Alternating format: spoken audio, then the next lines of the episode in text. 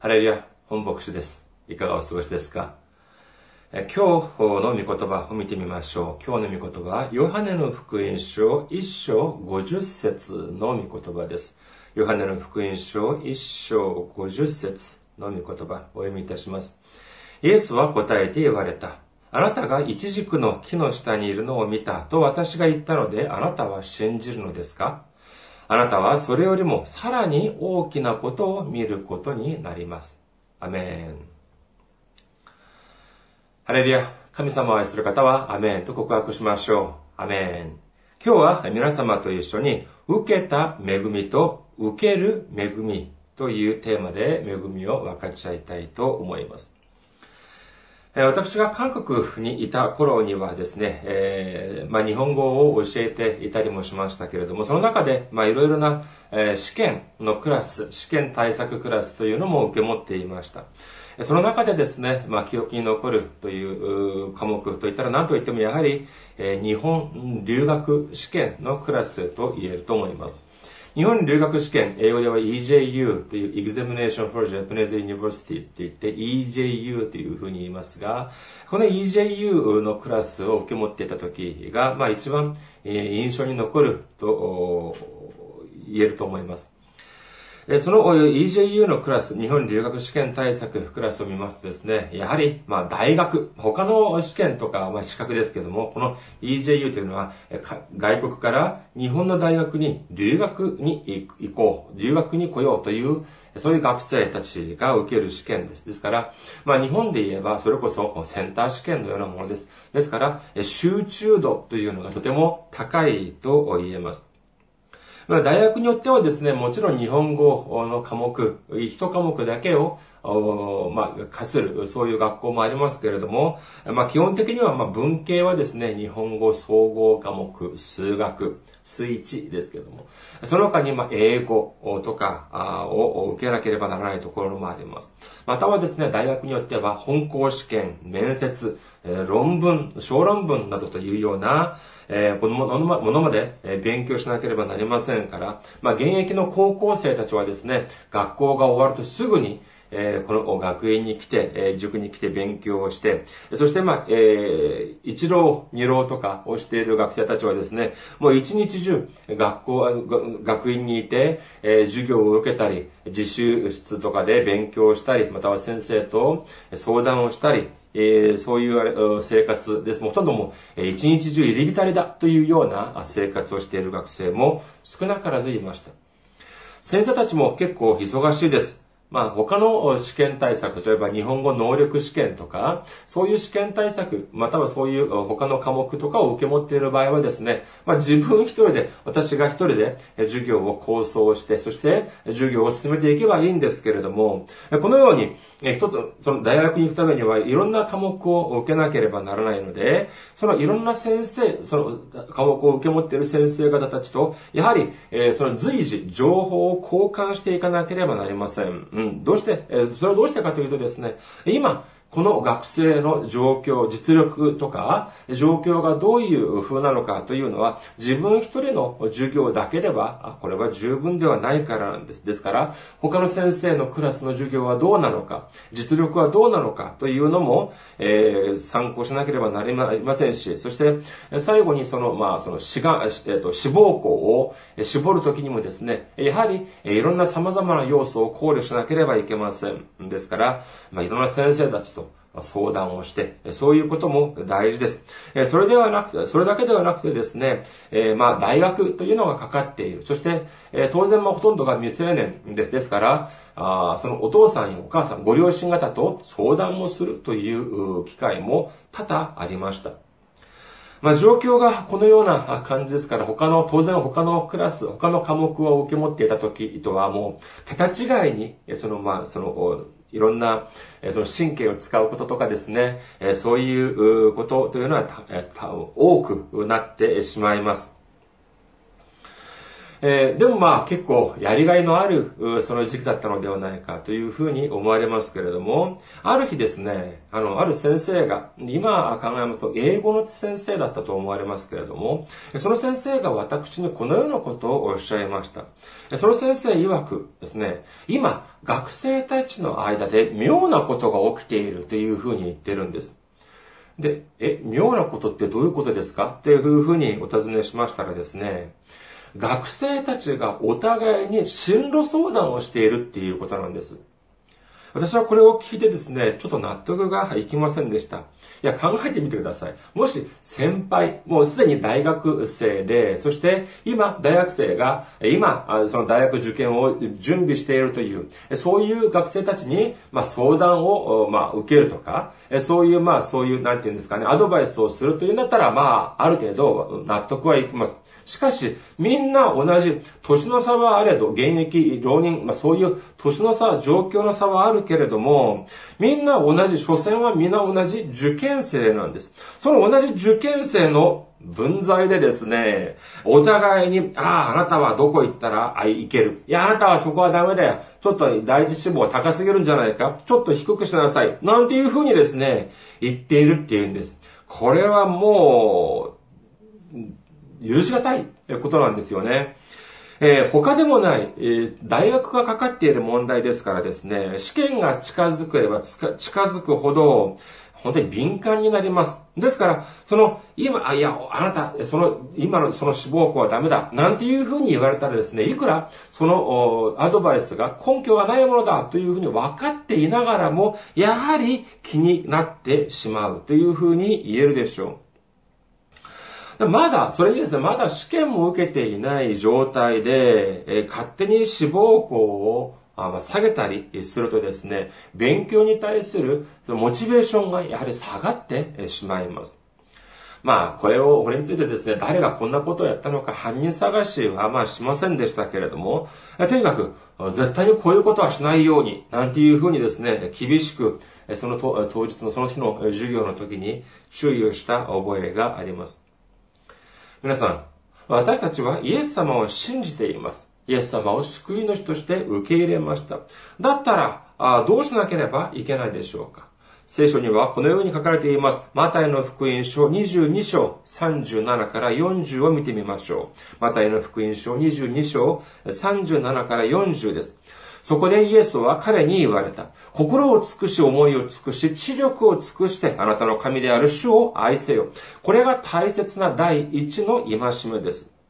あなたの隣人をあなた自身のように愛せよという第二の戒めもそれと同じように大切です。立法全体と預言者とがこの二つの戒めにかかっているのですというふうにおっしゃっています。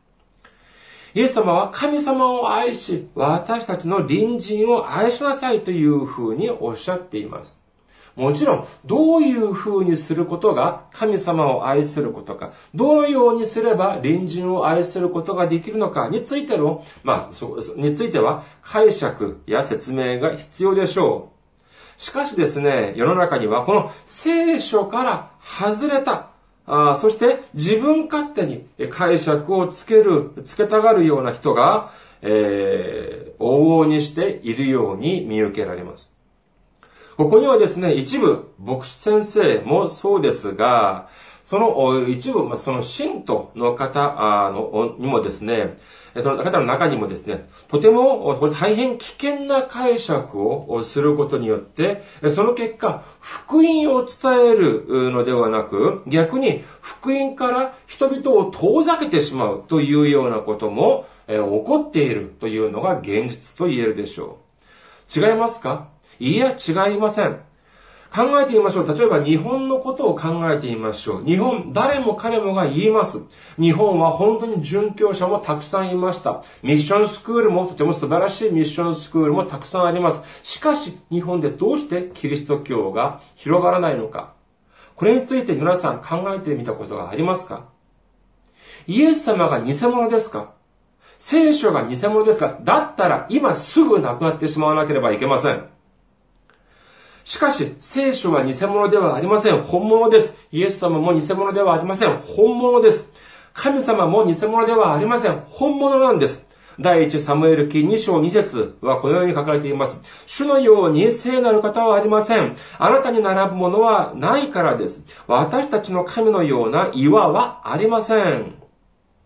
イザヤ書46章9節です。遠い大昔のことを思い出せ。私が神である。他にはいない。私のような神はいない。と神様はおっしゃっています。エホバの神様、父なる神様は本当の神様です。イエス様も本当の神様です。精霊も本当の神様です。このような神様以外、他の神はいないということなんです。しかし、私たちの、この、私たちのこの信仰に、が、信仰が危機に瀕しているということなんです。それはどうしてかというと、それはまさしく、神様が最も意味嫌う犯罪に原因があります。神様神様が最も憎憎む犯罪、最も憎む犯罪というのは何かこれはまさしく偶像崇拝だと言えるでしょう。神様、神様はですね、イエス様が、地球上にいらっしゃる数千年もの前からずっとおっしゃっていました。偶像崇拝をしてはならないということなんです。しかし、それにもかかわらず、人々は偶像崇拝をやめません。偶像崇拝っていう風に聞くとですね、教会のに通っているとかイエス様を信じている皆さん、どうですか？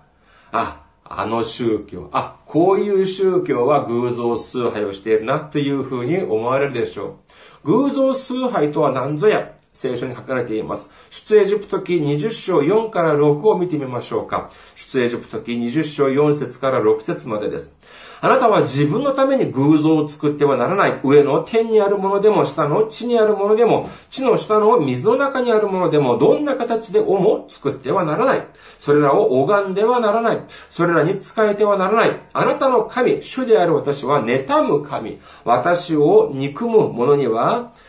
父の戸川を子に報い、三代四代にまで及ぼし、私を愛し、私の命令を守る者には恵みを仙代にまで施すからである。どうですか？このような言葉を聞くと、もしかしてこのようなこと、こういうふうに思われませんか？いや、私は大丈夫ですよ。心配しないでください。えー、私は偶像崇拝なんてしません。私はクリスチャンです。というふうに思われる方はいらっしゃらないでしょうか違います。本当に私たちが警戒しなければならない偶像崇拝は何なのかというと、教会の中にある偶像崇拝、そして私たちの中にある偶像崇拝なんです。単純にですね、考えてみますと、十字架のペンダントとか、まあ十字架のこのバッジとかですね、えー、そういうものは、これが私たちを守ってくれますか？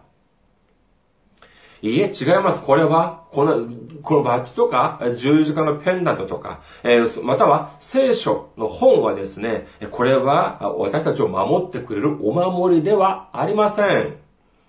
もちろん、十字架のペンダントを見ながら、または十字架がかかっている、その壁とかを見ながらですね、あ、イエス様の、イエス様の愛、イエス様が十字架の上で見せてくださった、そのイエス様の愛を考えて、そして感謝する気持ちを抱く、そういうことはあり得ますが、例えばですね、アメリカ、アメリカのハリウッド映画のようにですね、そのモンスターとかお化けが出てくると、それに対してですね、十字架を掲げると、その、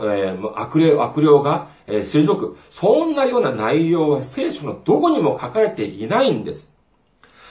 そして時々見ますとですね、聖書が自分の命を救ってくださ、くれたという話、もしかして皆さん聞いたことあり、ありありますでしょうか？えー、まあ大体アメリカとかの新聞とかを見ますとですね、こういうような内容があります。何かというとですね、まあ、その聖書というのが自分の命を守ってくれたっていうんです。もちろん、聖書には、その神様の御言葉について書かれています。えー、ヒブリ人の手紙4章12から13を見てみましょう。ヒブリ人の手紙4章12から13。神の言葉は生きていて力があり、両刃の剣よりも鋭く、たくましい、魂と霊、関節と骨髄の分かれ目さえも差し通し、心のいろいろな考えや計りごとを判別することができます。作られたもので神の前で隠れを仰せるものは何一つなく、神の目には全てが裸であり、さらけ出されています。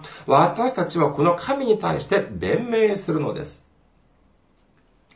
これは何ですか？この御言葉は聖書という本自体にそんなすごい力があるという言葉ですか？いや、違います。聖書の中に書かれてある神様の御言葉に能力があるという意味であるの、意味であり、その聖書という本、その自体、そのもの自体にそのような力があるというのではありません。あありません。それはただの紙に過ぎないんです。しかし、これを、えー、例えばですね、持っていたら、えー、それが、この聖書が、命を助けてくれた、救ってくれた、というようなことが、時々聞かれます。これ、こういうことはですね、とても危険だということができます。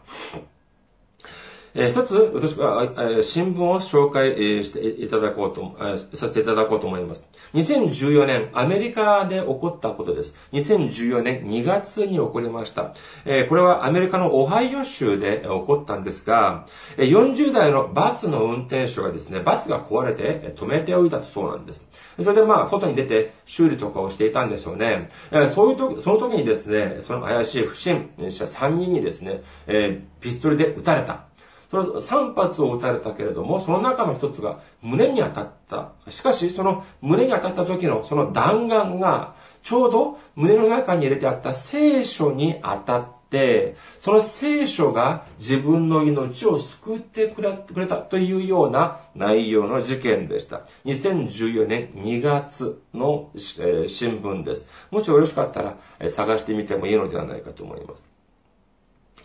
しかしこれについてですね、え同じ年2010年の6月24日、あこのような新聞にの内容が載っていました。アメリカ版、これはまあ韓国の新聞ですけども、アメリカ版の韓国の新聞です。まあ、日本語に翻訳してご紹介しますと、聖書に、聖書が弾丸を塞いだ、弾丸を塞いだというのは、これは茶番だというんです。えーま、普通、ま、い、いつも、ポケットの中に聖入れておいた聖書のおかげで、えー、その、えー、胸に銃撃を受けても、それで死ななかった。というようなことで知られた、オハイオ州40代バス運転手の奇跡は茶番だということが、明らかになったということなんです。20日 AP 通信によると、オハイオ州テイソン市の警察は、さらに2月、壊れた、故障したバスを道端にたた、えー、止めておいて、そして調べていたら、黒人の青年3人に銃撃を受けたとして通報したリキ・ワーゴノさんが、えー、これは嘘、虚偽の、えーその虚偽だと述べたということで、捜査を終結させたということなんです。当時、当時、英語のは、その黒人の青少年、青年3人が3発の銃を撃ったと言いますが、その中の一つは、えー、足を、まあ、かすって、かすったと。そしてもう一つは地面をに当たった。そして最後の一発が自分の胸に当たったが、そのとこに聖書があったため、命を救うことができたというふうに供述したそうです。しかし、警察の拳銃弾道実験の結果、銃弾はどの角度で撃っても、聖書を簡単に貫通させてしまうということになったということなんです。それにだけではなく、その青年が、青年に行くなという青年のその狂気の暴行によって、えーまあ、できたという傷跡を見るとですね、自害、つまり自分が傷つけた時の、に、その見られる、その現象というのがあったということなんです。どうしてこのようなことが起きたのか。まあ、彼はですね、まあ、あの、当時、懲戒委員、会社の懲戒委員会にかけられていた。そして、不動産の投資の失敗で10万ドルにもなる、まあ、その税金の督促を受けていた。というような、いろいろな、そのまあ、悪い状況の中にあって、まあ少し同情を受けてみようかなということだったんでしょうか。えだから、まあこのような虚偽の供述をしたということが明らかになったということなんです。これはどういうことなんでしょうかこのようなことは結局聖書が、聖書という本が、その紙が銃弾を、防いでくれたとか、そのような、本当に高等無形な偶像を作り出してしまうような事件なんです。偶像はここに留まりません。皆さん、教会ではどのようにすれば祝福をされるというふうに教えていますか？例えば、日曜礼拝をたくさん一生懸命行けば、または特別聖会、特別、まえー、蒼天礼拝とか、そういうリバイバル、そういうところの集まりにたくさん行けば祝福されるというふうに教会では教えます。または、お祈りをたくさんすれば祝福をされるというふうにおっしゃいます。これは本当でしょうか？もちろん、その蒼天礼拝とかリバイバル、その教会の集会に参加するということはとても大事です。お祈りをするということ、こと、これはやはりとても大事なんです。いいことです。しかしで、私は一つ質問をしましょう。蒼天礼拝とか、教会の礼拝にたくさん行けば行くほど祝福を受けるという内容が聖書のどこに書かれていますか？お祈りはたくさんします。断食はたくさんします。すると祝福を受けることができるという内容が皆様が持っている指定書には書かれていますでしょうかもちろん誤解しないでください。蒼天礼拝とか日曜礼拝を捧げるということが悪いことではありません。これは重要なことです。そしてリバイバル、特別集会に参加する、これもとてもいいことです。そして断食をしながらお祈りを捧げる。これもとてもいいことなんです。しかし問題は何かというと、それがまさしく祝福の必須条件だというように勘違いなさる方がいるということなんです。そして、それにとどまらずですね、それだけをすれば、それだけをすれば、もう祝福を受けることができるというふうに信じている人がとても多いという事実なんです。詩編57編8節見てみましょうか。私の魂を目を覚ませ。十元のことよ、盾ごとよ。目を覚ませ。私は暁を呼び覚ましたい。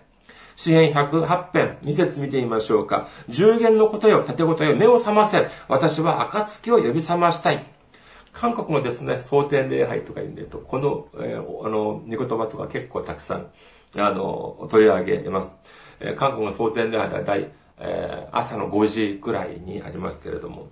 えー、歌もあります。えー、この暁を呼び覚ます。だから、朝早く来なさいということなんです。しかしですね、もし、もしかして牧師先生の中でですね、信玄27章14節の御言葉でメッセージを伝える、その方、ご覧になったことがあるでしょうか？信玄27章14節です。朝早くから大声で友人を祝福すると、かえって呪いとみなされるという言葉があります。面白いですね。前にですね、うちの母が韓国に行った時にですね、ある教会の近く、韓国のある教会の近くに、まあ、えー、泊まったそうなんですけれども、もうほんとこの教会のお祈りの声でですね、とても大きかった。まあ結構大きい教会だったんですから。とても大きい声でですね、一晩中眠ることができなかった。というふうに言っていました。でも大丈夫ですか？それでもいいですか？神様にお祈りを捧げること、神様に賛美を捧げることっていうのが大事だから、それでもいいですか？それが優先されるから、それが重要ですから、それが、それでいいんでしょうか？私が祝福を受けるのが大事だから、神様に仕えるということが大事だから、それでいいんでしょうか？皆さん、それが本当に信仰だとお思いですか？どうして聖書を自分勝手に、切り刻んで、そして自分勝手に編集して、それをまるで聖書全体のように思い込もうとするのでしょうか？私が牧師だから申し上げるのではなく、牧師だって、所詮は人間です。だから、いつもその御言葉を、正しい御言葉だけを伝えるというのは限らないんです。じゃあ、これをどなたがキャッチしなければいけませんかまさしく、信徒の皆さんなんです。しかし、えー、牧師先生がおっしゃることに、えー、異を、異を唱えるということは、これはけしからんということですかいや、違います。牧師先生は神様ではないんです。牧師先生はイエス様でもないんです。間違えることもあるんです。でも、そういう時に、じゃあ誰がそれを訂正して、誰がそれを正しい方向に導いていかなければならないでしょうか。それはまさしく、教会の家族がそうしなければいけないんです。なのに、牧師先生を尊敬するからといって、もう、もう、もう無条件に、もう本当、牧先生が言う言葉だけを100%信じる。これは問題だと言えます。牧先生がメッセージを伝えます。すると、ちょっとよくわからない。家に帰って聖書を見ても、えー、いろんな本を調べてみてもよくわからない。じゃあどうしなければいけませんか？牧師先生に直接尋ねてみるとか、ネットで調べるとか、ということをしなければならないでしょう。そんなことは、けしからないことだとか、えー、そういうことは、牧師先生にそのような反論をするということは、それは疑問を呈することなんて、それはけしからん、言語道断、なんていうような風潮がある教会、こういう教会は必ず問題が起きます。それこそ、本当に、教会、まあ日本の教会は私は、あの、まあさほど詳しくは知りませんけれども、韓国の教会はですね、まあ本当に大きい教会もたくさんありますが、その中にはですね、その教会の担任の牧師先生と等身大のその看板を立てて、立てておいてですね、一緒に写真を撮らせるというような教会もあります。どうしてかというと、いや、担任の牧師先生と一緒に写真を撮りたがっている人がたくさんいるから、でもいちいち、えー、その、えー、撮ることができないから、このような等身大の看板を立てておいたんです。なんていうような教会も、これは本当にもう事実なんです。またある教会見ますとですね、その教会の付属のその書店にはですね、その教会の牧師先生の写真をがたくさん売られているそうなんです。どうしてかというと、自分の家にその牧師先生の写真をかけておいたら、病気が治ったと言うんです。だから、あいろんな人が、その、その牧師先生の写真を自分の家にかけておくというようなことを、だと言っているんです。これが本当にもう冗談、ジョークではなく、本当に起こっている状況なんです。日本の教会はまたそういうことがあるんでしょうか？このようなことはですね、もう日本や韓国だけではなく、世界中でこのような非聖書的な偶像崇拝というのがとても起きている、たくさん起きていると言えるでしょう。でも、じゃあどうしてこのようなことが起きているのかというと、まあもちろん理由はいろいろあるでしょうけれども、その中の一つは、信徒の皆さんが聖書についてあまり詳しくないからではないかということ、というふうに思います。それこそ信徒の皆さんが聖書について詳しく知っていたなら、それこそその牧師とか教会の人たちがですね、こんな身勝手なことをするはずがないんです。できるはずがないではありませんか。そんな風なことを言いながら、ああ、あれは良くない宗教だ、あれは良くない教派だとか、批判しているから、これはもう本当に話にならないと言えます。私たちは私たちの中にある偶像崇拝から抜け出さなければいけません。聖書を見てみましょう。聖書にはですね、神様が本当に最も意味嫌うことが偶像崇拝だと書かれていますけれども、私が、私たちがそれに、